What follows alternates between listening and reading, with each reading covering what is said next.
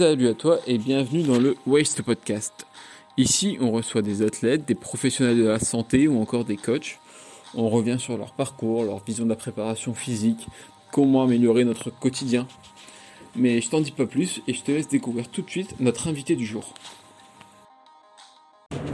Alors aujourd'hui, on se retrouve avec Maxime et Sam. Ça a été un vrai plaisir pour moi de le recevoir dans ce podcast. J'ai découvert son travail un petit peu par hasard suite au challenge 24 heures de skier proposé par le RAID, dans lequel ils ont battu un record du monde. Je me suis rendu compte que c'est Maxime qui a géré un peu leur préparation, donc forcément ça m'a interloqué.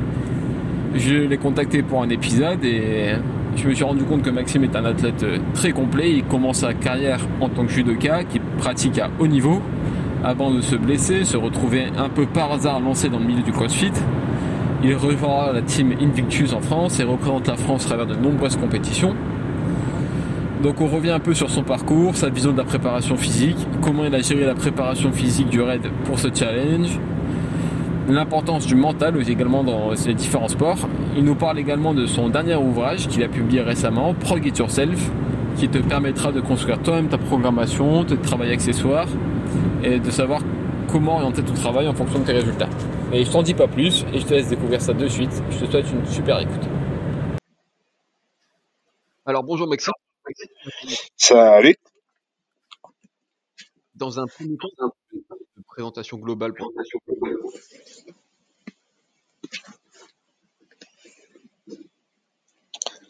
Alors je pense que ton micro ne fonctionne plus parce que je sais pas si toi tu m'entends mais moi je ne t'entends plus du tout. Tu m'entends pas du tout là? Ah là j'ai entendu euh, la fin de ta phrase. Ok. Donc euh, est-ce que tu pourrais nous faire une présentation pour ceux qui ne Ah, connaissent pas bien. du tout? Ouais, alors moi c'est Maxime, j'ai euh, 36 ans, Euh, j'habite à Paris. Euh, voilà, je suis euh, préparateur physique depuis à peu près une quinzaine d'années. Euh, voilà, je suis, au pré- je suis aussi président d'une assoce qui s'occupe d'enfants autistes. On les intègre à des clubs de sport. Et puis euh, voilà, après pour faire une petite présentation euh, sportive, j'étais en équipe de France de judo, ensuite équipe de France de sambo et ensuite de pancras et j'ai fait euh, champion d'Europe de pancras. euh, Voilà, avant de me mettre au CrossFit. Et euh, voilà, j'ai fait, j'ai eu la chance de faire trois fois les regionals en équipe euh, de CrossFit. Voilà. Ok, ça fait déjà un beau parcours, ça, ça, ça met le contexte. Du coup, pour commencer, la tradition, c'est de raconter toi ton tout premier souvenir en lien avec le sport. D'accord. Euh, alors du coup moi, le, euh, bah, mon premier souvenir, c'est ma première compétition de judo.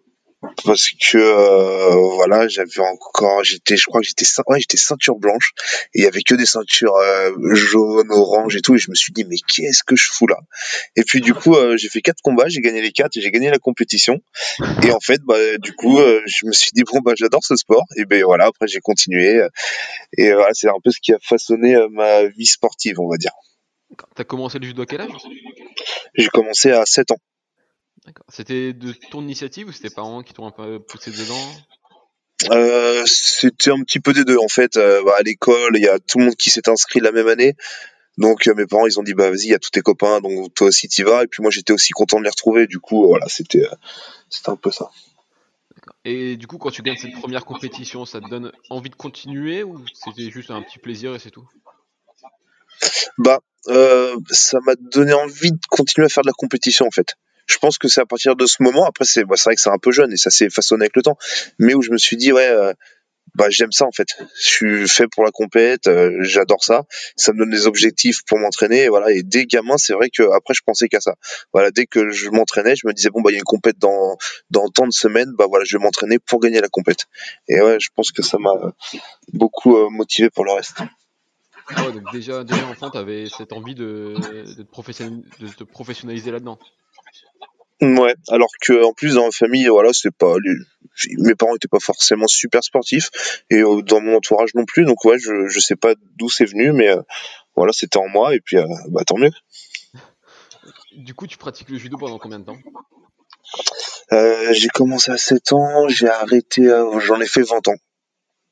En gros, voilà, j'étais en équipe de France en cadet, en junior, et après j'étais en première division. Je suis resté euh, entre 10 et 12 ans en première division. Et puis après, euh, j'ai arrêté à cause, bah, malheureusement, à cause de, des blessures que, que ça engendre, quoi. Le sport de haut niveau, euh, ça devenait très compliqué. quand tu dis sport de haut niveau, tu, dis toute ta vie autour de ça, tu avais, un travail à côté ou tu avais des horaires aménagés? Alors en fait j'étais aménagé euh, partout. Euh, à l'école, à partir du lycée, j'étais en horaire aménagé. Ensuite, euh, je suis allé à l'université où j'ai fait une licence TAPS. J'étais aussi en horaire aménagé. Et voilà, j'ai tout le temps été aménagé en fait pour ça. Bah, c'était avec l'INSEP, hein, forcément. c'est eux qui t'aménagent en fonction de, des compètes, etc. Et après, bah, au travail, c'était pareil. J'avais aussi pas mal d'aménagements. Donc même en tant que préparateur, quand je, quand je, parce que j'ai préparé au début un, sport étude, enfin comment dire, j'ai fait la préparation physique de judoka dans un sport étude. Et pareil, voilà, normalement j'étais censé faire un nombre d'heures, mais en fait dès que j'avais une compétition ou des entraînements, il me, il me lâchait pour ça quoi. Donc c'est vrai que ma vie a un peu tourné autour de, du sport de haut niveau et de tous les aménagements. Mais du coup, ça se passe comment? Parce que moi, je suis complètement extérieur à ce, ce, domaine-là. Quand tu es, au lycée, par exemple, tu as des heures aménagées pour le sport, etc. Au niveau social, tout ça, c'est pas, pas, tu te sens pas un peu différent ou oh bah complètement. Si, si, clairement, euh, voilà, le, euh, en fait, j'étais en internat, du coup, je voyais plus euh, ma famille, plus mes anciens, enfin, plus les potes que j'avais avant. le week-end, bah, j'étais censé rentrer chez moi, mais en fait, deux fois par mois, j'avais des compétitions à l'étranger, donc en fait, j'étais très rarement chez moi. Donc c'est vrai que que socialement, en fait, tout tourne tout le temps autour du judo, quoi. C'est tous les copains, tous les proches. Après, bah, finalement, c'était que des gens que j'ai rencontrés au judo. Et du coup, j'imagine que tu rêvais un peu des, Jeux Olympiques à ce moment-là, non? Ouais, bien sûr. Bah ça, ouais, c'était euh, c'était carrément le, rêve ultime. Alors en fait, euh, cadet, euh, en, cadet, j'étais, voilà, j'ai fait les championnats d'Europe. J'ai eu une assez grosse blessure au poignet où j'ai une fracture du scaphoïde. Et d'ailleurs, la blessure, elle me suit encore parce que maintenant, moi, ma main, je peux plus la mettre à plat. Je suis obligé de, de me mettre sur le point. Donc, pour ceux qui m'ont déjà vu aux compètes de CrossFit, qui m'ont vu marcher euh, sur les mains, donc sur une main et sur un point, ils comprennent d'où ça vient. Et puis après, euh, de, de très grosses blessures euh, dans le bas du dos au niveau lombaire. Et là actuellement tu vois pour te dire j'ai quatre euh, hernies euh, intraspongeuses. En gros c'est c'est pas c'est pas top. Donc euh, voilà à cause de toutes ces blessures malheureusement le très haut niveau j'ai pas pu le faire. Donc voilà j'étais tout le temps dans le top 10 top 15 français. Mais malheureusement j'ai jamais pu réaliser ce rêve de Jeux Olympiques. Et du coup à 27 ans quand t'arrêtes tout ça à cause des blessures t'as un suivi derrière ou t'as quitté le milieu et ça y est tu laisses livrer à toi-même? Non, bah, déjà en fait, euh, à moins d'être vraiment dans les dans le top 1 ou top 2, euh, c'est euh, très compliqué d'avoir un suivi. Donc voilà, c'est pas un sport professionnel. Donc le suivi, c'est à nous de l'avoir. Et en fait, c'est là, bah, j'en parlais il y a pas longtemps parce que le suivi, il était très, il était limité en fait parce que c'était limité à mes connaissances à moi ou aux connaissances de mon entourage. Et comment dire, là maintenant avec toutes les connaissances que j'ai grâce au CrossFit sur la nutrition sur plein de choses je pense qu'avec toutes ces connaissances j'aurais peut-être été euh, largement euh, meilleur dans mon sport avant. Parce qu'il faut savoir que c'est un sport à catégorie de poids de judo. Et euh, voilà bah, on, mange très mal. Voilà je, pesais 110 112 kilos et je combattais en moins de 100 kilos. Donc je devais perdre 10 12 kilos à chaque fois. Et j'avais pas toutes ces connaissances sur la nutrition et sur plein de choses que le CrossFit a apporté. Donc euh, c'est euh, c'est quelque chose qui aurait pu euh, vraiment m'aider. Parce que l'entourage voilà comme je t'ai dit à moins d'être vraiment le meilleur l'entourage est très limité. Ah ouais, du coup j'imagine qu'avant les combats c'était des, grosses pertes de poids à base de bah c'est ça à base de rien en fait à base de, de un verre d'eau par jour et entraînement et puis on mettait le kawaii on allait dans un sauna comme ça. C'est que des trucs qui paraissent tellement stupides maintenant quand j'en parle parce que c'est n'importe quoi. Mais à l'époque c'était comme ça. À l'époque pour pour dire un peu les conseils qu'on avait, c'était hallucinant. Par exemple, ils nous disaient ouais les gars, faut manger des pop-corn parce que ça vous remplit le ventre et vous avez moins faim. Tu vois le truc, la, stupidité du truc quand même. Et ces gens-là étaient quand même des gens qui, euh, bah, c'était des entraîneurs euh, nationaux quoi. Donc ça fait flipper. ça a évolué bah, franchement, j'espère. J'espère, mais franchement, je sais pas parce que je j'ai arrêté complètement. Donc je euh, je, m'y intéresse même plus. Je regarde même plus les compètes, même plus les résultats. J'ai vraiment euh, tout lâché parce que ouais, je pense que j'en ai j'en ai trop bouffé dans ma vie. Et donc franchement, je sais pas, mais j'espère que ça évolue quand même. Du coup, à 27 ans, tu arrêtes, toi, c'est quoi ton, plan derrière euh, T'as une idée de ce que tu vas euh, Non, bah en fait, quand j'arrête, j'arrête un peu tout en même temps. J'arrête le judo, le sambo et le pancras. Alors, ouais, ouais voilà, en fait, j'ai tout fait en même temps. Et en fait, quand je fais le pancras, du coup, je, je gagne les championnats d'Europe. Et après, euh, en fait, on me propose des combats de MMA en, en cage. Et du coup, là, j'en parle avec ma femme et euh, bah, elle me dit clairement qu'elle, elle est pas chaude pour ça. Et euh, en fait, dans le même temps, bah, je attends, désolé, c'est, c'est voilà. Et en fait, dans le même temps, je rencontre je rencontre bah, ceux qui vont me faire découvrir le, cross, le CrossFit. C'est la French Invictus Team à l'époque. Et euh, en fait, je me suis dit bon bah moi qui ai envie de faire de la compétition, moi qui ai envie de m'entraîner pour quelque chose, euh, pourquoi pas arrêter euh, le, le, combat à haut niveau et puis à faire du CrossFit quoi. Donc en fait, je me suis dit bon bah dans ce sport, on peut faire des compétitions, donc bah, vas-y, je lâche tout le reste et puis je vais mettre là-dedans à fond. D'accord, mais du coup, tu, enfin, tu lâches tout ça, mais déjà, dans le judo, il n'y avait pas beaucoup d'argent à se faire. Mais dans le crossfit, t'imagines à l'époque où tu as des cours, il y avait rien. Non. Pour moi. Donc c'était vraiment juste pour le plaisir de la compétition. Ah oui, non. Ah, c'était juste pour le plaisir de la compétition, ouais, carrément. Parce que c'est vrai qu'entre temps, bah, j'ai j'ai pu rencontrer aussi beaucoup de personnes grâce au sport de combat. Euh, j'ai rencontré, euh, bah, euh, comment dire, beaucoup de, de gens que j'ai euh, coachés, que j'ai préparés euh, physiquement. Donc je, je, me suis entouré, voilà, j'ai eu pas mal de boxeurs pro en boxe anglaise, en kickboxing. J'ai eu des combattants de MMA, j'ai eu des judokas, j'ai eu énormément de monde dans les sports de combat et en rugby aussi. Et ça, ça m'a permis, voilà, financièrement de pouvoir euh, quand même continuer à m'entraîner euh, sans pour autant euh, avoir forcément un, taf avec un, CDI, etc. Tu vois. du coup, quand tu, tu rencontres la principale team, ça se passe comment euh, je sais plus. En fait, on se rend compte parce que le, capitaine de l'équipe, Yvan, est à l'INSEP aussi en lutte. Du coup, on parle et il était vraiment euh, calé aussi en préparation physique, donc on échangeait euh, pas mal ensemble. Et, euh, puis il m'a parlé de ce nouveau sport, on va dire, cette nouvelle méthode d'entraînement. Et euh, en fait, moi, ce que je faisais à l'entraînement en, combat libre ou en judo, et ben la préparation physique ressemblait vraiment à ce qu'on pouvait trouver les bah, les WOD à l'époque. Voilà, ça ressemblait vachement à ça. Et en fait, euh, je me suis super senti à l'aise. Il, m'a dit, écoute, on va en faire un petit peu ensemble, et puis on va voir comment tu te sens. Et puis on en a fait. Il m'a dit, bah, euh, bah ce que tu fais c'est très bien. Donc, euh, et ben si ça t'intéresse, tu rejoins l'équipe et puis on se fait des entraînements ensemble. Et puis pourquoi pas des compètes. Et en fait, ça s'est fait tout doucement comme ça. On est en quelle année là, plus euh, 2010. Attends, 2010, ah non, non, pardon, 2011. Euh, c'est ouais, fin 2011. À ce moment-là, dans la, dans la French Invictus Team, il n'y avait pas Xavier Balta? Euh, Il n'était pas encore là, il arrivait un petit peu après. D'accord. Ouais. Et euh, à l'origine, bah, il y avait d'ailleurs, c'était euh, à l'origine, à la French Invictus Team, donc il y avait Yvan, il y avait Pat Motion qui a été le premier français à faire les regionals en 2011, je crois, pour te dire. Donc c'était même avant les premiers euh, French Frodon qui s'étaient passés euh, à la Villette, c'était même avant ça. Et en fait, il y avait euh, Pat qui avait fait les, les regionals. C'est, c'est marrant en en reparlant. Et voilà, Xavier, il arrivait lui plus vers, je dirais 2013 de mémoire. Ok. Et du coup, toi, tu commences le, CrossFit pour faire des compétitions à, à, la base. Tu te souviens de ton premier WOD ou pas? Ah bah du coup le premier je me souviens je me souviens très bien. Euh, c'était euh, c'était n'importe quoi. C'est pour moi c'était pas c'était vraiment pas euh, bien. C'était euh, le AMRAP 7 minutes max burpees. C'était le le 12.1 je crois. C'était le premier WOD des Open en 2012. Et en fait, en gros, on m'avait fait faire que des, des moitiés de WOD ou des mouvements en test, etc. Et en fait, là, il y a les Open qui tombent. On dit, écoute, c'est une compétition. Faut juste filmer. Et t'as 7 minutes pour faire le max de burpees. Ah, je pesais 102 kilos, c'était génial, un enfer. J'ai dit mais qu'est-ce que c'est que ce sport? C'était horrible. Tu t'es inscrit aux Open euh, ouais, ouais, bah parce que euh, bah, d'ailleurs la French Fitness Team, on s'était, enfin on s'était, moi j'étais remplaçant, on s'était qualifié pour les regionals, donc ouais, on s'était, j'avais fait les Open euh, exprès pour essayer de leur rapporter des points quoi.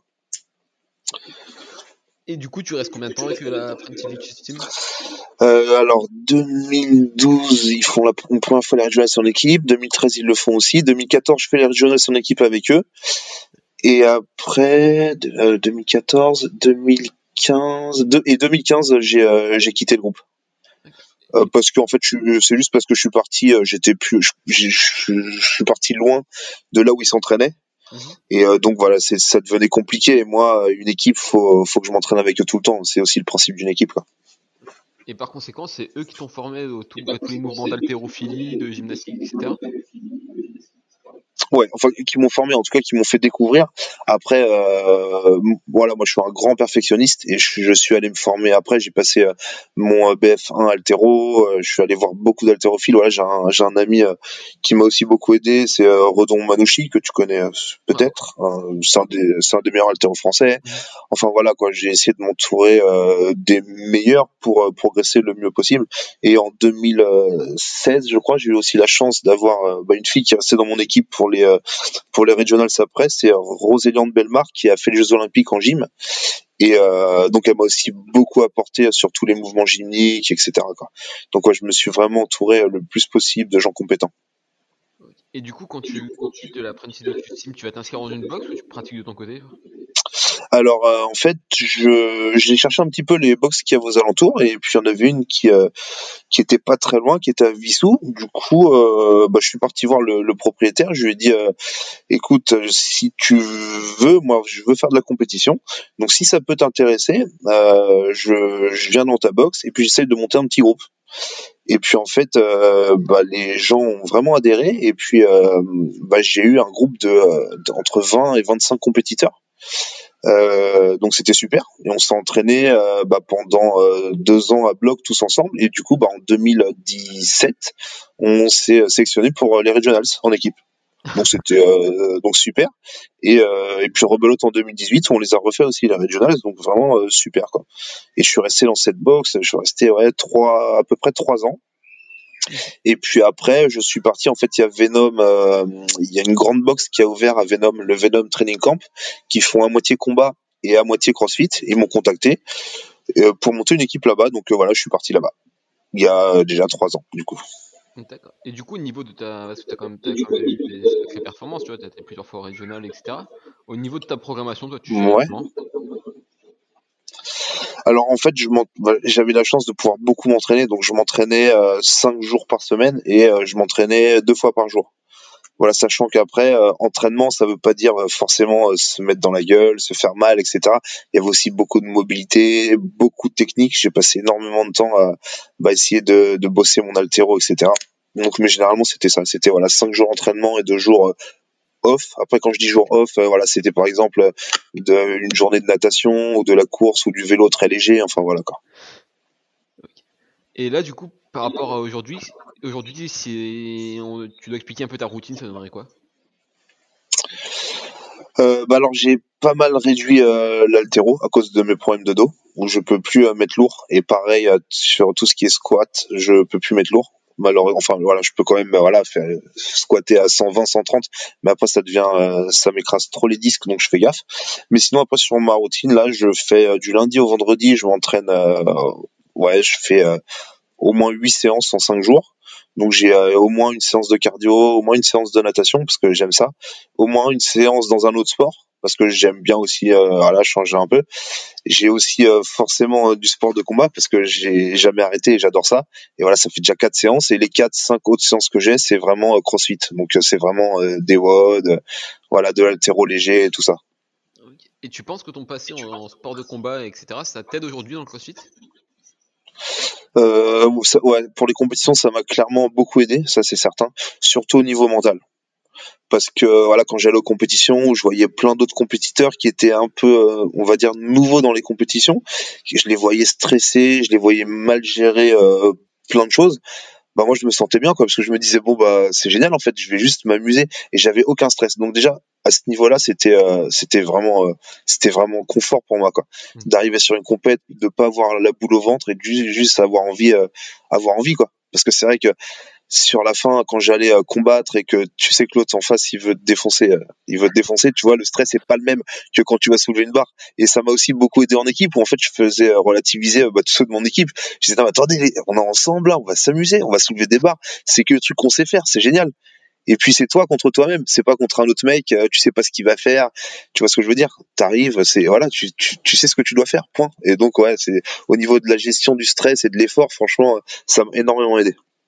Ouais, parce que c'est vrai que je pense qu'il y a quand même une, différence. On, associe souvent le, le, crossfit avec les sports de combat et notamment le MMA, tu vois, mais Mhm. Franchement, dans un AMRAP ou un, ou un WOD, quand on est fatigué, on peut s'arrêter. Pendant un bah, ça. MMA, si, si on s'arrête, ben on se défonçait, c'est tout. Euh, exactement. c'est exactement ça. Et c'est ce que je me disais des fois pendant, pendant les WOD où je me disais non, mais où t'as envie de t'arrêter. Mais je dis non, non, je, peux pas m'arrêter. Parce que moi, je pensais au combat. je disais, mais si tu t'arrêtes, tu, tu, te fais défoncer, clairement. Et ça m'a vachement aidé à aller. Parce que il y a, y a plein de mecs qui sont largement et qui étaient largement meilleurs que moi en CrossFit, mais euh, j'ai fini devant eux sur des compétitions parce que euh, mentalement, j'arrivais vraiment à aller au bout, à aller chercher ces dernières reps, ces dernières secondes, tout ça. J'arrivais vraiment à aller le chercher parce que, voilà, avec mes blessures, avec mon âge aussi, parce que les mecs, ils, ont, ils avaient 22, 23 ans. Moi, j'avais déjà 28, 29 ans quand j'étais, euh, quand je faisais des compétitions à haut niveau en CrossFit. Bah, c'est vrai que c'est pas pareil, quoi. C'est, c'est compliqué. Et c'est vrai que, euh, au niveau euh, mental, ça m'a vachement aidé, quoi. Et du coup, au niveau de l'apparence physique, ton poids, etc., quand tu es passé du sport de combat et du judo à 102 kg au crossfit, tu as eu des changements? Euh, Est-ce que tu as changé quelque chose du coup? Ouais, c'est au niveau diète ce que j'ai changé en fait. Bah, c'est sur euh, mes premiers regionals, on a eu la chance de d'avoir d'être sponsorisé par Citec, par la marque. Et en fait, il y avait un mec qui bossait pour eux, un bodybuilder, et il a dit écoutez les gars, euh, moi ce que je vous propose, c'est euh, comme vous faites bah, la compétition et qu'on est votre sponsor, bah, c'est de vous faire une diète vraiment personnalisée. Et en fait, là, j'ai une j'ai eu une vraie diète par un pro, mais pas par. Alors, c'est, je, voilà, il y a des diététiciens, des nutritionnistes qui sont très très bien, mais ceux que j'avais vus, bah, avec l'INSEP, avec le sport de niveau, euh, clairement, c'était, ils n'ont pas été utiles pour moi. Et lui, en fait, bah, c'était. Euh, bah, en fait, maintenant, je, je, mange comme ça depuis que je, depuis que je l'ai connu. Maintenant, j'ai jamais changé mon alimentation. Et clairement, j'ai perdu, euh, j'ai perdu entre, ouais, entre 5 et 7 kilos. Et c'était vraiment de la merde, quoi. C'était vraiment du gras. Donc ça, je l'ai vraiment perdu et euh, voilà, je l'ai pérennisé. Et maintenant, c'est vrai que voilà, au maximum après les fêtes, je vais monter à 103, 104 kilos, mais c'est pas les 112, 113 que je faisais avant, quoi. Sachant qu'en plus, j'ai gagné en masse musculaire un petit peu avec le CrossFit. Donc tu vois, la balance est quand même euh, beaucoup mieux. Et du coup, ça ressemble à quoi ta diète euh, plus ou moins aujourd'hui? Bah alors avant ce que je faisais jamais, euh, mais maintenant je le, je le fais depuis depuis quasiment euh, dix ans. Mais voilà, le matin, bah je mange des œufs, je mange euh, je mange au moins un fruit, donc un pamplemousse très souvent. Je mange des flocons d'avoine, ce que je mangeais avant. Ah, jamais avant, je mangeais des céréales, des trucs avec des sucres raffinés, etc. Mais voilà, plus maintenant. Voilà, j'ai j'ai aussi augmenté les lipides parce qu'avant moi on me disait quand je pensais à beurre de cacahuète, amande, bah je pensais gras et pas bon. En fait, pas du tout. Donc voilà, j'ai vachement euh, baissé les sucres et euh, j'ai augmenté un petit peu les lipides. Et aussi, euh, bah, je mange beaucoup plus de légumes verts qu'avant. Avant, j'en mangeais pas énormément.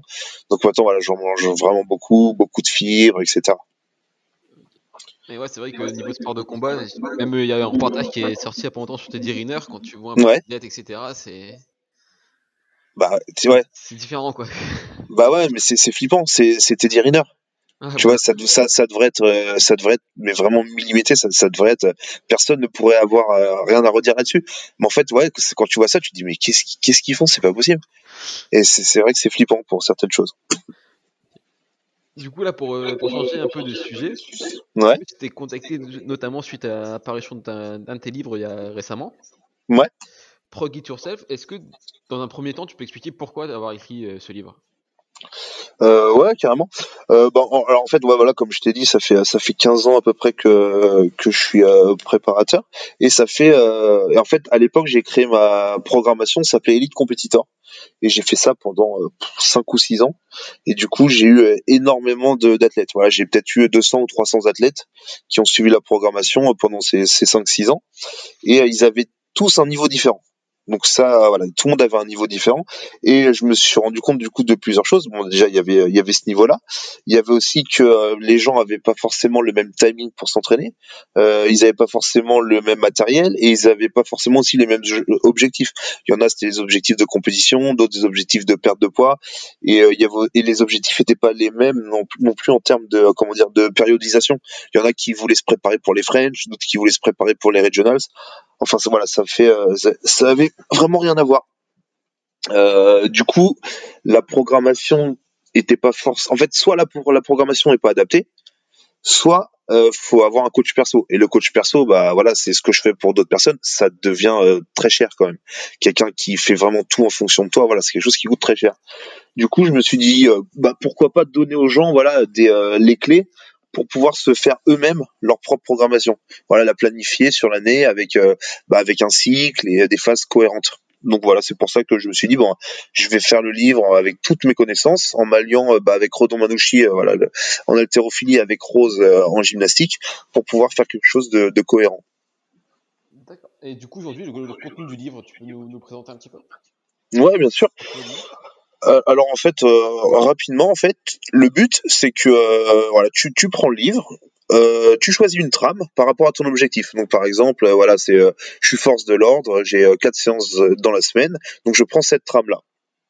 Et ensuite, après, ce que je vais faire, bah, c'est un peu comme du, je sais pas si tu connais le batch cooking. C'est, c'est, tu fais ta cuisine pour la semaine. Bah là, c'est un peu pareil en fait. Tu as ta trame et après, tu vas aller chercher, euh, remplir chaque partie de ta trame. La trame, hein, je l'ai déjà, c'est moi qui l'ai faite, elle, est toute écrite. Et en fait, tu vas la chercher euh, dans, dans, le livre. Donc par exemple, le lundi, euh, au début, il va y avoir haltérophilie. Tu vas dans la partie haltérophilie du livre et là, tu as plein de complexes haltérophilie qu'on a, qu'on a mis au point avec Redon. Tu choisis celui que tu veux. Après, il, y a, il va y avoir une partie powerlifting. Tu vas choisir le programme que tu veux et tu le mets. Et en fait, t'écris comme ça. Euh, tu fais ta trame comme ça. Et en gros, en 45 minutes, une heure, tu as fait toute ta programmation pour la semaine. Voilà à peu près euh, pour t'expliquer le but du livre. Sachant qu'après dans le livre, bah voilà, du coup, j'ai euh, le but aussi, c'est que les gens puissent, comment dire, créer leur, leur programmation en fonction du matos qu'ils ont. Donc j'ai essayé de trier un petit peu par, euh, par matos. J'ai aussi trié tous les WOD par timing. Comme ça, les gens qui ont que une heure et demie ou que une heure d'entraînement, ils peuvent vraiment euh, savoir le temps que va leur prendre leur séance. j'ai tout adapté, en fait tout adapté en trois niveaux. Donc tous les mouvements, tous les poids sont adaptés sur trois niveaux. Donc débutant, intermédiaire et on va dire élite. Et tous les mouvements, parce que voilà les mouvements, parce que c'est vraiment fait pour tous les sportifs pas que pour les crossfitters et aussi euh, pour les forces de l'ordre. Donc il y a des mouvements, bah voilà, dans le crossfit, voilà, il y a bah, tous les mouvements qui sont en anglais, les gens ne les connaissent pas forcément. Donc en fait, à la fin du livre, il y a des QR codes. Donc tu as juste à flasher avec le téléphone sur n'importe quel mouvement et puis bah tu as les mouvements euh, qu'on a filmés à Venom, euh, voilà. À peu près. Et du coup, quand tu dis que c'est en fonction de, l'objectif de la personne, c'est si la personne veut, devenir endurante, tu auras des, t'expliques un peu avant comment moduler son entraînement en fonction de, cet objectif, c'est ça? Voilà, c'est ça. Et, euh, et, pareil au niveau aussi, j'explique aussi les, les, phases de préparation physique, donc la prépa euh, générale, euh, la prépa spécifique et la prépa pré-compétitive, on va dire. Donc j'explique vraiment comment est, comment est fait un cycle. Après, le but c'est vraiment pas rentrer dans le détail parce qu'il y a plein de livres qui le font beaucoup mieux que moi. Moi, c'est dire voilà, c'est comme ça qu'une programmation euh, fonctionne. Donc en fait, moi, euh, toutes mes phases euh, et, tous les euh, watts que vous allez euh, mettre, peu importe les watts que, ou les programmes de force ou de altéro ou de renfort que vous choisissez, quand vous allez les mettre dans la trame, et eh ben ils vont être cohérents les uns par rapport aux autres. C'est le but.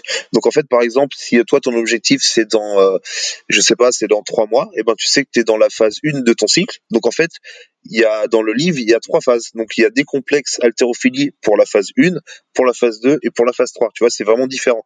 Pareil pour les WOD, pareil pour les euh, pour les programmes de powerlifting, pareil pour les renforts et pareil pour le travail cardio.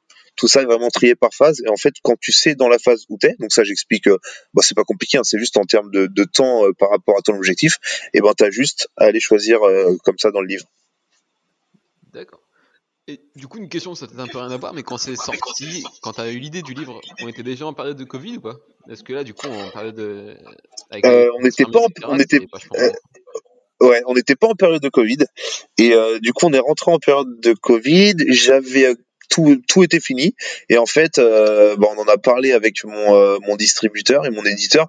Ils m'ont dit pourquoi tu rajouterais pas un truc poids de corps vu que euh, ça peut être pas mal pour les gens.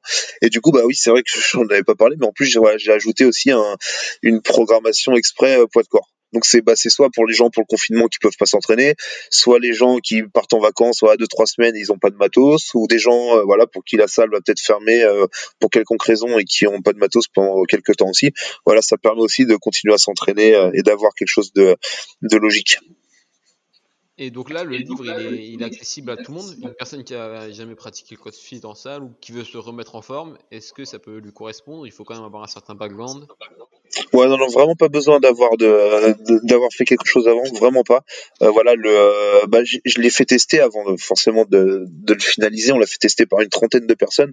Sur les 30 personnes, on avait 10 débutants, euh, mais vraiment débutants, qui avaient juste fait un petit peu de sport à côté, mais rien à voir avec le CrossFit. Et, euh, voilà, en fait, je me suis vraiment, comment dire, taré sur voilà, pour que vraiment tout soit fait le, mieux possible. Mais non, il n'y a vraiment pas besoin. Et les niveaux, voilà, on a vraiment adapté au plus simple. Par exemple, quelqu'un qui sait pas faire les toast to bar, il va faire des knee raise, tu vois, ou, euh, ou des knee to elbow. Mais voilà, on a vraiment mis à chaque fois un niveau très très euh, bas, sans être péjoratif, pour que pour que tout le monde puisse le faire vraiment. Du coup, avec, avec ce livre, on peut faire une programmation sur combien de temps plus ou moins euh, bah, le but c'est de pouvoir euh, te faire ta programmation après euh, j'allais dire à, vie après non parce qu'il n'y a pas assez de watts forcément. Mais ça déjà tu peux, avec tous les watts qu'il y a, il y a à peu près 300, il y a 300 watts. Alors quand je dis watts, il y a des, des MOM, il y a des AMRAP, il y a des ForTime, sachant aussi que tous les MOM, je les ai triés par, euh, par dominante. Donc il y a, si tu veux bosser ta gym, tu as des MOM que gym, tu as des MOM que altéro, tu as des MOM que cardio, et après tu as des MOM qui mixent cardio et altéro, cardio et gym, tu vois. On a vraiment, euh, on a vraiment tout mis comme ça. Et euh, après, le but aussi, c'est de voir comment les watts se construisent et les euh, séances se construisent. Et après, normalement, si, parce que le livre, tu peux faire au moins deux ans de programmation avec sans jamais retomber sur les mêmes watts. Et normalement, au bout de deux ans, tu commences à comprendre un peu la logique du truc. Et euh, si tu t'intéresses un peu à la matière, je pense que les gens peuvent euh, carrément se faire leur propre programmation sans piocher les watts à l'intérieur du livre. Je pense au bout de deux ans. Et du coup, est-ce que tu penses qu'un honneur de boxe qui vient d'ouvrir sa boxe, pardon, qui aimerait bien faire sa propre programmation, mais qui sait pas trop par où s'y prendre, ça pourrait lui mettre le pied à l'étrier? Ah Ouais, carrément. On, bah, on en parlait justement. Là, j'ai un, copain qui est propriétaire d'une boxe à, Périgueux, et euh, bah, lui, il l'utilise. Et c'est vrai que euh, bah, ça fonctionne super bien. Et euh, voilà, j'ai d'autres coachs aussi dans d'autres salles qui, qui l'utilisent aussi. Donc ouais, c'est c'est vraiment quelque chose. Bah déjà, c'est moi ça me fait plaisir parce que c'était pas le but au départ j'avais pas pensé à ça. Et d'ailleurs, en fait, euh, en en parlant avec lui, il m'a dit mais pourquoi tu ferais pas une trame exprès pour les coachs euh, de salle? Et du coup, j'ai fait une, euh, bah, j'ai créé une trame qui est un peu plus courte parce que quelqu'un qui va s'entraîner tout seul, voilà, va s'entraîner peut-être entre une heure et deux heures si le mec a vraiment du temps. voilà, le en CrossFit c'est vraiment une heure et avec 12-15 personnes, donc faut quand même être assez rapide, faut aller assez vite. Donc j'ai j'ai fait aussi quelque chose pour les coachs exprès. Ok. Et du coup, j'ai vu qu'il y avait un, comment dire, un autre type d'athlète qui, qui, avait utilisé ce livre pour des préparations. C'est les membres du RAID. Ils, ils ont fait un challenge de, de ski, c'est ça? Ouais. Euh, bah déjà, dans un premier temps, est-ce que tu peux expliquer en quoi consistait ce challenge et Ouais, bien sûr. Alors le challenge était de battre le record du monde de distance au skierg en 24 heures. Euh, c'était en équipe de 10. Donc euh, voilà, c'est en small team. Et euh, voilà, donc il y avait un record à battre, je me rappelle plus de combien il était exactement. Et en fait, euh, enfin les, les 10 gars du raid, je crois qu'ils les ont battus de 80 km, un truc comme ça. Donc euh, ils, ont un peu explosé le record, donc tant mieux, c'est euh, c'est très bien, sachant qu'en plus bah c'est pas leur leur leur sport, c'est pas leur taf. Et euh, comment dire la moyenne d'âge elle était de ah, 37 38 ans. Alors que les mecs qui avaient le record c'était c'était des voilà, ils ont 25 26 ans donc c'était cool aussi quoi. Et pourquoi pourquoi ce défi en particulier? Il y a une raison derrière, une histoire ou? Alors, euh, alors pour avoir, euh, comment dire, pour en avoir énormément parlé avec eux, en fait, à l'origine, euh, bah, de toute façon, les mecs du raid, voilà, il y a beaucoup de sportifs de haut niveau et ils sont un peu comme moi, ils aiment la compète, euh, ils aiment ça et euh, ils aiment se, se, challenger. Et en fait, euh, bah, c'est euh, venu d'un pote qui est là-bas, qui en parlait avec d'autres et ils ont dit bah si on parce qu'ils se challengent entre eux parce que le raid, faut savoir qu'il y a un raid à, à, Bièvre dans le 91, mais il y en a un petit peu partout en France des antennes raid et ils se challengent tous entre eux. Et ils ont dit plutôt que de se challenger entre nous, pourquoi on ferait pas un truc pour une bonne cause? Et du coup, bah ils ont comme ils ont parlé du Téléthon et c'est venu comme ça. Et euh, donc bah après ils m'en ont parlé, ils m'ont dit est-ce que tu veux t'occuper de nous? Parce qu'on n'y connaît que dalle en ski Et j'ai dit bah allez c'est parti. Et puis du coup on est parti là-dessus euh, et puis on a fait ouais à, peu près six mois de prog euh, tous ensemble. Mais du coup les, mecs se lancent sur, sur, un défi de 24 heures de, de skier sans jamais avoir vraiment pratiqué le ski. Ouais, ils se lancent dedans, exactement. Et, là, le pire, c'est que c'est con, j'allais dire. Ils m'ont dit euh, bon, est-ce parce qu'en fait, ils finissent le ski erg pour dire. Euh, si je me rappelle plus quel jour c'était, le vendredi soir à 19h, ils finissent. Donc moi, moi, j'étais avec eux.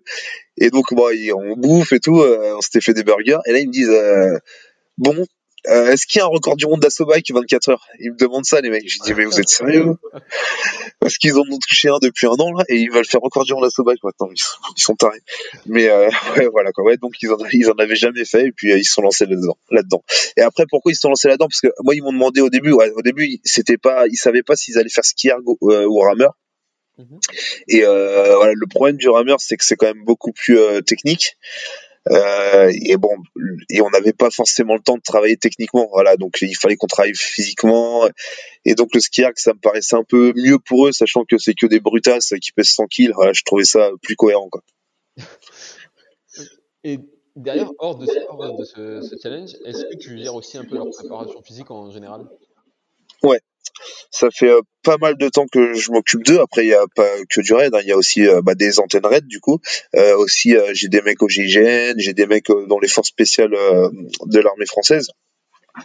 Et après, j'ai aussi beaucoup d'autres, policiers, gendarmes, etc. Et comment dire, oui, eux, je m'occupe pas mal d'eux parce que bah, leur travail, il est compliqué dans le sens où ils ont énormément de matériel sur le dos. Euh, voilà un mec qui travaille euh, par exemple la spécialité à l'effraction, il va euh, en plus du matos, il porte un bélier, il porte, il porte un verre hydraulique. Les mecs ils sont à plus 50, plus 60 kilos des fois. Donc quand faut monter une dizaine d'étages, voilà, on... ça devient vite compliqué. Donc ouais, avec eux le travail il est il est vraiment intéressant dans le sens où en plus de la prépa physique, je dois aussi m'occuper de leur santé, donc du renforcement bah, de voilà des muscles profonds, stabilisateurs, je dois m'occuper de tout ça aussi, donc c'est super intéressant du coup, j'utilise que le CrossFit pour la préparation, d'autres sports à côté, bah, les sports de combat, j'imagine. Ouais, beaucoup de sports de combat. Après ça, euh, voilà, euh, même si moi j'ai un petit euh, passif en sport de combat, eux ils ont énormément de champions aussi, donc ça pour eux c'est pas un problème. Après sinon, ouais, j'utilise vraiment que du CrossFit. Donc après voilà, forcément je l'adapte aussi à leur taf. Il n'y a pas énormément d'altéro parce que l'altéro opérationnellement ça va pas beaucoup leur servir, même si c'est bien au niveau de comment dire, au niveau de la coordination, etc. voilà, ils en font généralement une séance par semaine, pas plus. Après, par contre, euh, voilà, tout ce qui est euh, bah, le renforcement de, la chaîne postérieure, renforcement du dos, euh, tout ça, on en fait à mort parce que bah, ils ont tellement de matos qu'ils sont obligés de le bosser, quoi. Donc, ouais, on a énormément de crossfit et aussi beaucoup de travail cardio. Parce qu'on dirait pas, mais quand quand t'es sous avec un gilet lourd et que t'as la cagoule et que t'as du mal à respirer, que t'as le stress, etc. Voilà, la gestion de l'effort aussi au niveau cardio elle est super importante. Donc ouais, le, crossfit clairement c'est c'est quelque chose de primordial. Mais du coup, est-ce que tu as vu une différence avec le temps, je veux dire, au niveau des, des critères euh, de sélection ou des, des profils qui se présentaient? Est-ce que souvent on avait l'image avant des, des, opérateurs, etc., qui étaient des, des qui couraient beaucoup, qui faisaient que du poids de corps et là, tu parles de, de brutage de 100 kg, tu vois. Ouais, ouais c'est vrai. C'est vrai que dans les, dans les reportages qu'on regarde, c'est vrai qu'ils parlent de chamègre, etc. Après, euh, voilà, ça, ça dépend vachement des unités. Le raid, en fait, euh, voilà, après, je, je, je, connais un petit peu. Ils, vont rarement, euh, comme les gens, par exemple, le GIGN, eux, ils vont vachement en opération extérieure. Ils ont des grandes des grandes marches à faire, des, des, plein de choses comme ça. Le raid, ils interviennent que dans des appartements ou dans des maisons, donc c'est euh, c'est que des endroits clos, donc c'est vachement restreint. Donc euh, faire courir un mec du raid pendant 15 euh, bornes sur une préparation, ça va pas lui servir à grand chose. Lui, il a besoin d'être, enfin, tu vois ce que je veux dire? C'est vraiment différent. Donc euh, non non au raid le justement le matos et le travail fait que maintenant la morphologie des gars a pas mal changé à ce niveau-là. Donc euh, et, par contre d'autres forces spéciales comme euh, peut-être les commandos, eux ont beaucoup plus de chamègre comme tu les appelles. Ok. Et du coup, pour, euh, pour de préparation au téléthon, ou même en général, tu as géré aussi leur diète ou c'est un peu plus libre au niveau diète? Ah, j'ai essayé de gérer leur diète parce que c'est compliqué. Donc j'ai j'ai j'ai essayé donc avec les connaissances que j'avais parce que voilà quand je t'ai dit quand à l'époque on a eu la chance d'avoir quelqu'un. Après moi j'adore apprendre donc c'est vrai que je me suis renseigné à mort sur la diète pendant pendant des années. Donc j'ai essayé de les aider mais parce que eux un cheat meal en fait ça devient quatre cheat meals dans la semaine et bah ils sont tout, ils sont tout le temps ensemble ils vivent tout le temps ensemble donc très très compliqué à gérer. Mais bon j'ai fait ce que je pouvais quoi. Bon en tout cas la dernière semaine, ils m'ont vachement écouté sur la diète. Donc déjà, c'était bien. Et la veille aussi. Je me suis la veille, ils vont me faire des pizzas, ils vont me faire n'importe quoi. Et ça, ils ont, ils ont plutôt bien géré. Heureusement d'ailleurs. Après, j'imagine que c'est des personnes qui ont des dépenses euh, énormes dans la journée aussi. Donc, euh, c'est pas très restrictif non plus comme diète. Oui, non, c'est sûr. Ils ont énormément de dépenses et euh, alors bah, parce qu'ils déjà ils s'entraînent, ils s'entraînent énormément. De toute façon, toutes les forces spéciales, au GI, au RED, c'est pareil, hein, ils s'entraînent énormément, sans compter en plus les entraînements tactiques. Donc où t'as le gilet lourd, la cagoule, où t'es en sueur et tu perds à mort. Euh, le tir, le tir, mine de rien, c'est très stressant dans le sens où en fait à chaque fois que tu tires, t'as des contractions euh, involontaires musculaires. Donc si les mecs ils tirent euh, mille fois dans la semaine, bah mille fois les muscles vont se contracter. Donc pareil, c'est une dépense aussi. Donc tout ça et plus aussi le stress. psychologiquement, euh, les mecs ils sont tout le temps, euh, enfin même voilà, s'ils sont entre eux et qu'ils s'amusent et voilà, il y a tout le temps quand même un certain stress parce que quand ils sont d'alerte, leur beeper peut sonner n'importe quand. Donc il y a aussi ce facteur-là. Donc ouais, forcément au niveau calorique, il y a une telle dépense qu'ils ont besoin de bouffer, ça c'est certain. Mais du coup justement, tu parlais d'alerte, etc.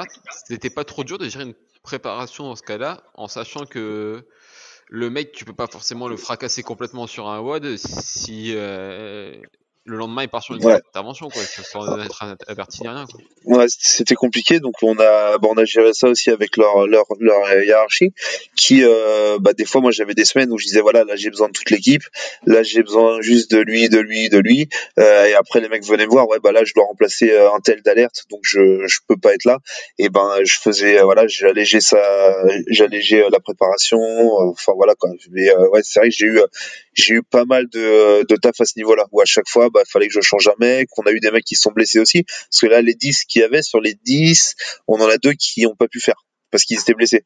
Donc euh, bah, c'est deux qui sont blessés en intervention. Donc voilà, c'était aussi euh, compliqué à ce niveau-là. Et du coup, c'était quoi? Il y avait une stratégie derrière pendant, les 24 heures ou Ouais, ouais. Ah, c'était d'ailleurs, c'était ah non, c'était carrément. Il y avait une grosse stratégie et toute la prépa s'est fait euh, par rapport à cette stratégie. En fait, en gros, j'ai pris les 10. Enfin, j'ai pris les 10. Non, au début, on en a pris 15 et j'ai dit bah on va tirer. Donc je leur ai donné. Ils avaient quoi à faire? Ils avaient un 2000 à faire et un 30 secondes max effort.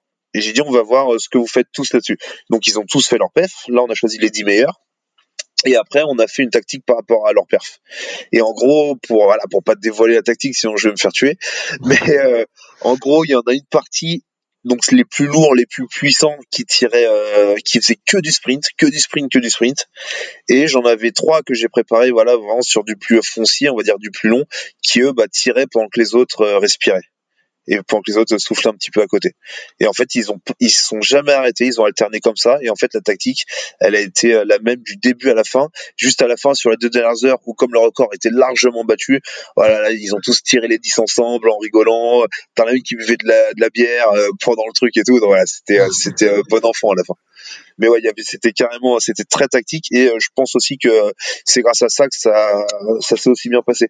Parce que dans, j'en ai parlé après avec les anciens euh, recordman du monde et en fait, euh, clairement, eux, bah, leur tactique, je pense pas qu'elle était la bonne. Ils faisaient une minute, neuf minutes de récup et ils ont fait ça pendant 24 heures. Et en fait, bah, ils ont pas tenu quoi. Donc avec la technique qu'on avait trouvée là, c'est euh, ça a bien fonctionné. Et puis on a eu euh, la chance aussi d'avoir pu le, tester euh, deux semaines avant, où on avait fait, enfin j'étais parti les voir, ils avaient fait 8 heures avec cette tactique et ça avait déjà très très bien fonctionné. Donc voilà, c'était c'était bon. C'était qui les anciens C'était CrossFit Tanka. D'accord. Ouais. C'était CrossFit Tanka et, de mémoire ils étaient ils étaient pas 10, ils devaient être 6 ou 7 de mémoire. Et après, il y a, je sais qu'il y a comment dire, le, une box qui avait essayé de les battre. C'était euh, de Luc Millet, euh, Millet, je sais pas si tu connais, qui a dans l'est, qui a une box. Ah, bah, je dans quelques semaines. Ah bah voilà, très bien. Qui est un très bon compétiteur. Et euh, alors, je crois qu'ils avaient battu le record, mais ça n'avait pas été officialisé parce que pareil, c'est aussi une galère. Il te faut un juge, il faut brancher un ordinateur à la machine et tout. C'est c'est très compliqué. Donc eux, ça n'avait pas été officiel. Et puis de toute façon, on avait on a battu leur, leur record aussi euh, non, non officiel, donc c'est pas grave, on a tout battu. je leur avais dit, j'ai dit, eh, les gars, parce que celui-là il est pas officiel, mais il faut quand même le battre. Ouais, d'accord. Donc ça va. Ah, puis avec deux heures d'avance, c'est quand même une, belle réussite. Hein. Ouais, ouais, carrément. Ah bah, ils étaient. euh, En fait, quand ils quand ils battent le record, euh, ils, ils en sont exactement à euh, 19h30. Et là, ils battent leur record. Donc, il leur restait 4h30 pour le record officiel. Après, ils ont tiré encore fort 2h30 pour battre le record, bah, du coup, non officiel de Luc Millet. Et après, deux dernières heures, c'était, euh, c'était les vacances. Parce qu'ils ont dit, ouais, faut quand même laisser si jamais il y en a d'autres qui ont envie de nous battre. Et comme ça, on les rebattra après. Enfin, voilà. Ils s'arrêtent, ils s'arrêtent jamais, les gars. Bon, bah, du coup, on va attaquer la dernière partie du podcast, si tu veux bien. C'est les questions Ouais. qui reviennent euh, ben, pour tous les invités. Ouais. Donc, la première, c'est ton meilleur et ton pire souvenir en WOD. Euh, alors, le meilleur souvenir pour moi, c'est euh, avec, c'était au Regionals en 2018 avec euh, ma femme, parce que dans mon équipe j'avais ma femme. Et euh, donc déjà c'est super d'avoir sa femme dans son équipe. Et euh, bah, j'avais un de un, voilà un- que je considère un peu comme mon petit frère qui est Antoine Tamy qui est un crossfitter, bah, un des meilleurs crossfitters français. Et aussi bah, Rose qui a fait euh, les Jeux Olympiques justement, qui est aussi une très très bonne amie euh, de moi et de ma femme. Et voilà, du coup, déjà, le WOD, pour te dire, voilà, on est quatre super potes. Enfin, trois super potes plus ma femme. Donc déjà, c'est génial. Et là, le WOD, euh, c'était euh, un WOD Asso Bike, soulevé terre. Donc c'était 30K l'Asso Bike pour moi, 20 pour ma femme. On sortait de là, il fallait faire 21 soulevé terre à 200 kilos, à deux sur la même barre. Mhm. Après, on, à 21, après 15, après 9, avec les cales à chaque fois. Et euh, c'est la, et à l'entraînement à chaque fois, c'est moi qui mettais un peu au milieu de la barre pour aider ma femme et tout. Et là, je ne sais pas ce que j'avais. J'étais au bout de ma vie. Et du coup, je lui disais, vas-y, aide-moi, aide-moi. Et donc la pauvre, elle se mettait au milieu de la barre et moi, j'étais sur le côté. Et elle, elle franchement, elle devait soulever 110 kilos, je crois, sur la barre à 200, la pauvre. Et, euh, bah, et en fait, elle et on finit tous les deux, mais à la mort, mais horrible. Et là, en fait, c'était aux deux autres d'y aller après. Et en fait, là, on est à la mort, on essaie de les encourager, mais on peut pas parce qu'on est cuit. Et en fait, je crois qu'on finit au premier européen ou deuxième euh, du WOD. Donc voilà, on était super contents. En plus, il y avait plein de, de potes, plein de Français qui nous encourageaient. Ah, franchement, c'était euh, c'était énorme. Et c'est là où tu vois, j'avais pris le temps d'ailleurs, je leur avais dit. euh, parce qu'on le fait pas souvent ça profiter euh, du moment et je leur avais dit bah regardez là j'étais on est au milieu d'un stade il y a plein de gens il y a plein de gens qui vous encouragent et on se pose on regarde et on profite. Et tu vois et là c'était génial. Tu vois la fin du mode où en fait bah t'as le t'as le mec qui vient de filmer donc c'est cool et t'as- et toi tu profites juste du moment. Tu vois putain on est là c'est cool. Donc ça clairement c'était mon, meilleur moment. Et, euh, et le pire, le pire moment du coup bah, c'était la même année à la même compétition où euh, en fait on est euh, bah, c'était le WOD d'après c'était un WOD avec le le worm tu vois ce que c'est l'espèce de grand euh, verre super lourd là Ah ouais, tout à fait. le grand sac. Et en fait, ça, on le fait à l'entraînement. Et, euh, et franchement, on était super fort par rapport aux autres équipes qui l'avaient fait, qu'on avait vu passer les semaines précédentes. Et on, pour dire, on l'avait même fait avec un gilet lesté tous à 10 kilos. Et en fait, on était dans les temps, euh, dans les meilleurs temps. Et on a dit, putain, on va être monstrueux là-dessus. Et en fait, on commence. Ça se passe super bien. Et là, en fait, un, bah, un problème, mais ça, après, c'est la compète, un problème de juge qui avait pas compris euh, toutes les règles. Oh. Et en fait, on fait des burpees, on fait, on fait, on fait, on fait, et on n'entend pas qui compte. Mais pour moi, il compte. Donc j'ai dit ouais, on arrive à, je sais plus à combien, enfin au chiffre qu'il fallait. Et du coup, on se lève, je dis bah non, on, le reprend. Et là, il dit non, non. Et je lui dis, de quoi? Et il dit genre vous en avez fait 5 mais il fallait en faire 30 tu vois. Et on vient d'en faire 30 Et je dis quoi? Et je dis mais c'est pas possible. Et moi je enfin je parle jamais. Voilà je dis quand un juge dit un truc c'est très important pour moi. Les juges faut vraiment le respecter. Je dis on dit rien. Mais là en fait je comprends vraiment pas. Et du coup il y a le judge qui voit je comprends pas. Il vient. Et, euh, et le mec qui lui explique un truc en espagnol, en plus moi je comprends que dalle. Et là le juge il lui dit mais si si si ils ont le droit. Il leur dit ça. Oh! Je dis oh mais non. Ah j'étais dégoûté. J'ai dit mais non c'est pas possible. Et du coup les premiers euh, les premiers ils finissent je sais plus on va dire en 8 minutes 30 sachant que nous on le faisait en 8 minutes 10 euh, à l'entraînement. Et là on a fini euh, sur 30 on a fini 18e je crois. Alors qu'en alors qu'en théorie on devait finir dans les trois premiers. Et en fait même en finissant 18e je crois qu'à la fin de la journée on est euh, on est quatrième ou cinquième euh, européen. Donc c'est à dire qu'on était, je crois que c'était les quatre premiers qui partaient au game. Donc malgré cette passe de 18e, on était encore dans le truc. Donc si on avait fini sur les temps euh, bah, qu'on faisait à l'entraînement, on aurait été peut-être euh, deuxième ou troisième, tu vois, et ça nous aurait donné de la marge pour après. Et malheureusement, bah, enfin, du coup, on aurait pu se qualifier, mais là, du coup, ça n'a pas fonctionné. J'étais dégoûté. Oh là là. Donc euh, voilà. Et du coup, ouais, tu me fais penser à une question. Aujourd'hui, tu vises encore des compétitions ou pas? Bah alors là, ça fait trois ans que je me suis mis au rameur indoor. Donc j'ai fait, euh, oui c'est vrai que j'en ai pas parlé. J'ai fait euh, en trois ans, j'ai fait en individuel, j'ai fait deux fois vice champion de France et une fois troisième sur le 500 mètres. Ouais. euh, j'ai fait le meilleur temps c'est une 17 4 ah au 500. Et en fait on a fait euh, vice champion du monde en équipe. Voilà, c'était l'année dernière ça. Ah, c'est beau. Avec quelle équipe, euh, Alors bah, Antoine Tami bah, du coup, euh, crossfitter. Après, la fille euh, Meredith Mercier, qui est aussi une crossfiteuse euh, qui suit ma proc depuis 5 ans, c'est une très bonne amie, et qui est championne, du coup, je l'ai préparée pour le rameur, elle a fait championne du monde individuel, donc c'est génial. Et, et l'autre, c'est Vincent Matt, c'est bah, pas voilà, il fait un petit peu de crossfit, mais voilà, il rame beaucoup, et pour te dire, là, il a tiré le 500 au championnat du monde en 1.14.1. Ouais. Ouais, tu vois la machine. Donc voilà, on a fait vice-champion du monde et puis là, on va essayer de voir. Euh, là, on n'a pas pu le faire cette année à cause, bah, à cause de tout les, le confinement et tout ça. Mhm. Mais euh, on va voir l'année prochaine si euh, si on peut le refaire en équipe. On va essayer de bah, de gagner le titre de champion du monde. Donc voilà, j'ai pas arrêté les compètes en gros. il me faut des compètes, peu importe le sport, et il faut que j'en fasse. Ok. Du coup, la question suivante, c'est, elle est un peu compliquée. Ouais. Et si tu devais imaginer un WOD pour tester l'ensemble des qualités physiques et mentales d'un athlète sur une seule épreuve? Mmh. Ouais. Alors déjà, moi, les WOD les, plus durs, euh, clairement, c'est tout ce qui est AMRAP. Parce qu'un time, tu sais où tu vas, tu sais quand tu finis. AMRAP, c'est dur, bah comme on disait tout à l'heure, où tu dis ouais là j'ai envie de prendre une pause, j'ai envie de ci, j'ai envie de ça. AMRAP, tu cette question tu la poses tout le temps parce que en fait c'est voilà, c'est c'est juste galère. Après mentalement, pour moi le truc qui est le plus dur et moi pourtant c'est le truc que je préfère, c'est euh, l'assaut bike.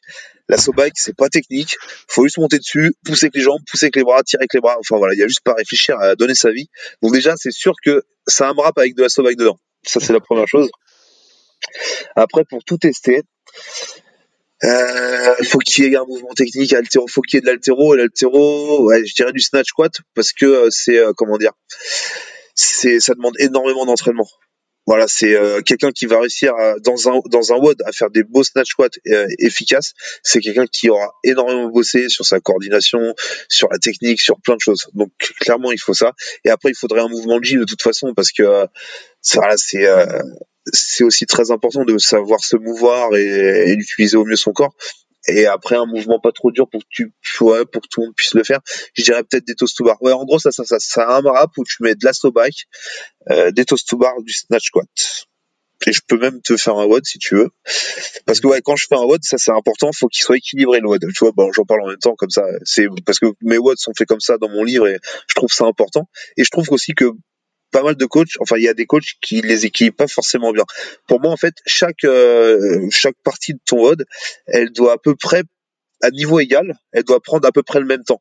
C'est-à-dire que par exemple, là, moi, ce que je ferais, c'est euh, bah, 15 calories à bike et 10 calories à bike euh, pour les filles, 15 pour les mecs.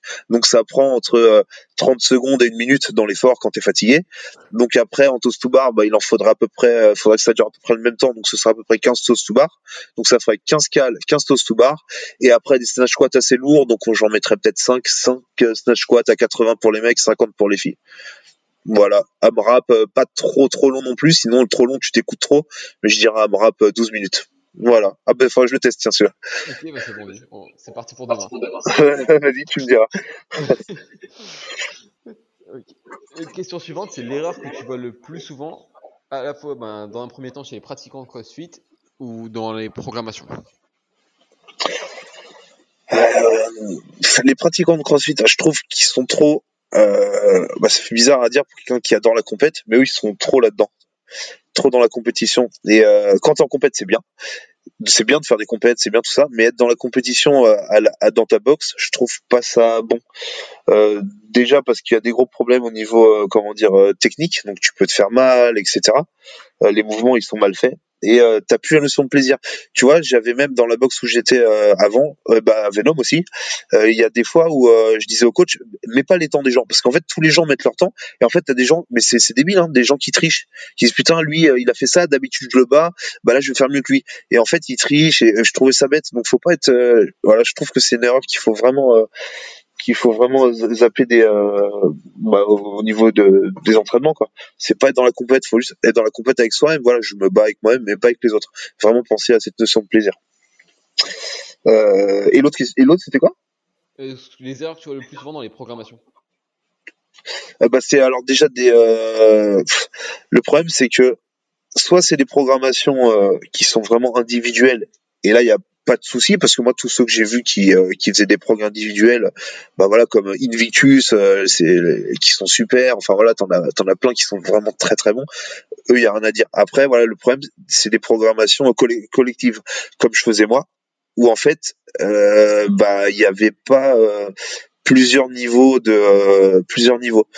Et ça, c'est le gros problème. Ça veut dire que moi, j'ai vu des, euh, des gens faire une programmation, faire des soulevés de terre à 90 kilos en WOD, en, sur un 21-15-9, alors que leur max était à 92,5.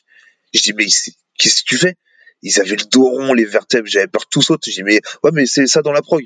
Ah putain, voilà. Et en fait, c'était pas adapté. Donc voilà, le problème, c'est que sur les prog collectifs comme ça, il n'y a pas forcément de, une bonne adaptation. Et ça, euh, voilà, faut, faut vachement faire gaffe à ça. Et après, voilà, comme je te disais aussi sur l'équilibre des WOD, où voilà, il y a des, des programmations, ou enfin même l'équilibre tout court, où euh, il y a beaucoup trop d'altéro par rapport à la gym, ou beaucoup trop de gym, tu vois, où il y a trop une dominante. Voilà, le but, c'est d'être euh, d'être bon partout et de consacrer autant de temps euh, à tout, je pense. Sauf après, voilà, quand tu as des, euh, des carences et que tu as envie de progresser dans quelque chose de spécifique. Mais voilà, le but, c'est d'être fort partout. Et du coup, je te, je te pose la question comme ça, mais c'est aujourd'hui, tu programmes pour toi-même aussi? Ouais, ouais. Ouais, je me, bah, depuis euh, depuis longtemps du coup, mais oui, sinon je me fais vraiment. Et ça, bah, pour moi, c'est super hein, parce que je sais, euh, je sais ce que j'ai, euh, ce dont j'ai besoin, je sais aussi ce que j'aime pas. Et quand tu fais de la compète, bah, ce que t'aimes pas, faut être fort là-dedans aussi. Donc voilà, je et j'arrive parce que c'est dur des fois de se dire, c'est bien d'avoir un coach pour ça. Parce que moi, par exemple, les HSPU, je déteste ça. Et se dire, bon, bah aujourd'hui, il faut que j'en fasse. C'est compliqué. Quand un coach qui te le dit, bah forcément tu le fais. Après moi ça va, j'ai cette euh, cette rigueur où j'arrive à, à me faire vraiment ma propre programmation en fonction de mes objectifs quoi. Et c'est pas trop dur de, de trouver le juste équilibre entre être euh, soit trop dur avec soi-même, soit trop indulgent, vouloir en faire trop, avoir peur de pas avoir en faire assez? Ouais, ça c'est très compliqué. Euh, c'est très compliqué. Euh, après, euh, je t'avouerai que moi j'ai eu un coach euh, mental qui, qui est super, qui a vraiment m'a énormément aidé là-dessus justement. Euh, il m'a fait même, en fait, il a réussi à me faire prendre du plaisir dans les mouvements que j'aimais pas et dans les entraînements que j'aimais pas. Tu vois, sur des séances où j'allais faire euh, bah, bah, des HSPU avec des thrusters, tous les trucs que je déteste, et ben en fait à la fin, euh, grâce au travail que j'ai fait avec lui, j'y allais et j'étais euh, content. Je me disais ah, bah c'est cool, je vais faire une bonne séance, je suis content. Donc euh, ouais, franchement, il était fort. Pourquoi t'as as pris un coach mental? C'était. C'était pour passer, c'était pour passer un cap. euh, bah, c'était avant les euh, les derniers regionals qu'on a fait, parce que nous, enfin, je savais que ça allait être les derniers, et du coup, euh, je me suis dit bon, on va mettre toutes les chances de notre côté, euh, et je sais que c'est très important. Je, l'avais un petit peu touché du doigt à l'époque au judo où j'avais euh, une ancienne euh, athlète olympique qui m'avait euh, pris un an avec elle en, coach mental. Ça m'avait beaucoup aidé. Euh, et là, ouais, c'est vrai que pour euh, pour le CrossFit, c'était top quoi. Ça m'a aidé encore à aller chercher encore plus loin, à plus me pousser bah, sur mes entraînements, à prendre du plaisir vraiment tout le temps. Là où des fois des séances comme je dis où j'y allais un peu reculons, euh, je prenais que du plaisir en fait. Et franchement, ça a été ma meilleure année sportive. C'était vraiment top. Et en plus, du coup, maintenant, je m'aide un peu de tout ce que j'ai appris avec lui pour aider mes athlètes, donc c'est euh, génial. Donc euh, la question suivante, c'est si tu devais recommander un, un invité pour le podcast, à qui tu passerais le micro? Ah bah forcément, je penserais à une amie et à bah, Rose Belmar qui a du coup et, euh, a fait du crossfit avec moi, qui a fait deux fois les regionals, donc qui est voilà, qui est moi euh, à mon sens, bah bon, elle a fait les Jeux Olympiques aussi à Londres en gymnastique, Euh, Londres ou Pékin ou Londres je crois. Et euh, en fait, c'est euh, c'est une athlète super. Et pour moi, c'était le problème, c'est qu'elle est flemmarde. Et elle est très flemmarde. Mais euh, si elle s'est entraînée autant que moi je m'entraîne en CrossFit, elle, elle aurait été meilleure française, mais de loin, loin devant tout le monde. Parce qu'elle est vraiment, euh, elle est, euh, elle est flippante. Elle est très très intelligente en plus comme fille. Elle est euh, coach sportive et en plus là, elle, est en train de monter un. Il faut un nouveau concept de salle de sport. Alors quoi exactement, je pourrais pas dire. Je sais que ça marche avec les ceintures cardio, etc. C'est un concept qui, qui existe aux États-Unis et du coup, je pense qu'elle va se servir aussi un petit peu du CrossFit, de ce qu'elle a appris et tout. Donc voilà, ça serait une super invitée. Ok, bah c'est cool, je vais voir euh, pour la contacter du coup. Et pour finir, où est-ce que les personnes peuvent te suivre euh, ton travail? Ou même retrouver ton livre? Euh, alors sur Instagram, sur Instagram, euh, bah Prog It Yourself, euh, voilà, sur Insta il y a ça. Et euh, sinon après euh, mon compte euh, perso, mais c'est aussi euh, que du sport, c'est euh, Maxime et Sam. Euh, voilà où ils peuvent suivre, euh, ils peuvent suivre un petit peu les entraînements. J'essaie de poster aussi des entraînements que je donne aux gens sur sur l'Insta Yourself. Bah, je poste aussi pas mal d'entraînements que se font les gens aussi. Voilà pour montrer un petit peu euh, bah, comment on peut se faire euh, la, la programmation. Et, euh, et pareil, s'ils veulent des infos euh, pour le livre, ils peuvent aller sur www.progityourself.fr. Et là, ils peuvent acheter le livre. En plus, on en a en stock. Il n'y a pas de problème avec les livraisons. euh, voilà. Donc, il n'y a pas de souci. Ok, parfait. Et du coup, pour conclure, tu aurais un dernier conseil de, de vie en général, pas forcément en lien avec le sport, conseil que toi tu t'appliques Mm, Ouais. Bah déjà, faut acheter, déjà, faut acheter le livre. Ça, ça, c'est, un conseil important. c'est très important. Et euh, sinon, ouais, c'est euh, la chose la plus, pour moi la plus importante, c'est euh, de de s'entourer voilà, des meilleures personnes possibles pour pour soi-même parce que euh, voilà faut s'entourer euh, bah, des personnes avec qui euh, on aime passer du temps avec qui euh, on aime apprendre voilà parce qu'un un coach euh, si je m'entoure d'un coach bah, avec qui je suis bien bah, je vais plus apprendre. Si je m'entoure de gens avec qui avec qui j'aime être et ben je vais être heureux parce que le but c'est ça c'est d'être dans la vie c'est d'être heureux de prendre du plaisir. Donc voilà entourez-vous des gens qui euh, sont le plus important pour vous. Ok, bon, bah, c'est. Bah, je te remercie encore, du coup, Maxime. Bah, merci beaucoup à toi d'être venu à moi, c'est très gentil et ça me touche beaucoup. Mais de rien. Et je te souhaite une bonne soirée alors. Merci beaucoup à toi aussi. Et voilà, ce sera tout pour cet épisode. Je te remercie de ton attention. Si l'épisode t'a plu, tu peux bien sûr mettre un note de 5 étoiles sur l'application de ton choix et le partager dans ta story. Je t'invite à suivre le travail de Maxime, à le rejoindre sur ses différents réseaux, à te procurer son livre si tu souhaites en savoir plus sur le monde de la programmation, si tu souhaites gérer toi-même ta programmation, ou simplement ajouter quelques parties accessoires dans la programmation de ta box. Si tu honores bien entendu, ce livre peut également t'intéresser pour gérer la programmation de tes athlètes. Sur ce, je te, je te dis à la semaine prochaine et n'oublie pas que Waste est bien plus qu'un podcast, c'est également un groupe Facebook et une chaîne YouTube, alors je t'invite à nous suivre au plus vite. Une bonne semaine à toi.